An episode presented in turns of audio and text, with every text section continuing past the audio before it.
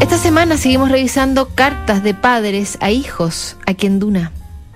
1971. Chile vive momentos agitados. Salvador Allende nacionaliza la banca privada y la gran minería del cobre. El ex ministro del Interior, Edmundo Pérez Ujovich, es asesinado y Pablo Neruda es galardonado con el Premio Nobel de Literatura. En Estados Unidos, Ronald Reagan ya había cambiado la vida artística por la política y es el gobernador de California. Su hijo Michael, adoptado por Reagan y su primera mujer Jane Wyman, está por casarse con Pamela Putman. El futuro presidente norteamericano no podrá asistir a la ceremonia en Hawái y le escribe una carta a su hijo en la que intenta traspasarle algunos consejos para su nueva vida. Querido Mike, te adjunto lo que te mencioné, junto con un pagaré roto. Podría dejarlo aquí, pero no lo haré. Y habrás oído todas las bromas que hacen circular los casados infelices y los cínicos. Bueno, por si nadie lo ha insinuado, hay otro punto de vista. Has entablado la relación más importante que existe en la vida humana. Puede ser lo que tú decidas que sea. Algunos hombres creen que la única forma de demostrar su masculinidad es haciendo realidad en su propia vida todas esas historias que se cuentan en los vestuarios, seguros en su engreimiento de que por lo que a la esposa respecta, ojos que no ven, corazón que no siente. La verdad es, de alguna manera, en el fondo, sin que encuentre nunca carmina en el cuello de la camisa o pilla al hombre en la pobre excusa de dónde estuvo hasta las 3 de la madrugada, la mujer lo sabe, y al saberlo parte de la magia de esa relación desaparece. Hay más hombres que reniegan del matrimonio que ellos mismos destrozaron que mujeres que merezcan cargar con esa culpa.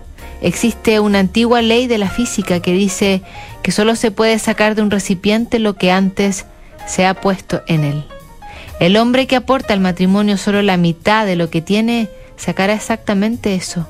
Claro que habrá momentos en que veas a alguien o vuelvas la vista atrás y te encuentres ante el desafío de comprobar si aún tienes lo necesario para dar la talla.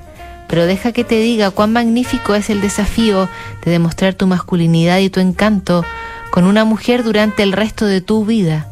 Cualquier hombre puede dar aquí y allá con un idiota que comulgue con el engaño y para eso no hace falta mucha hombría.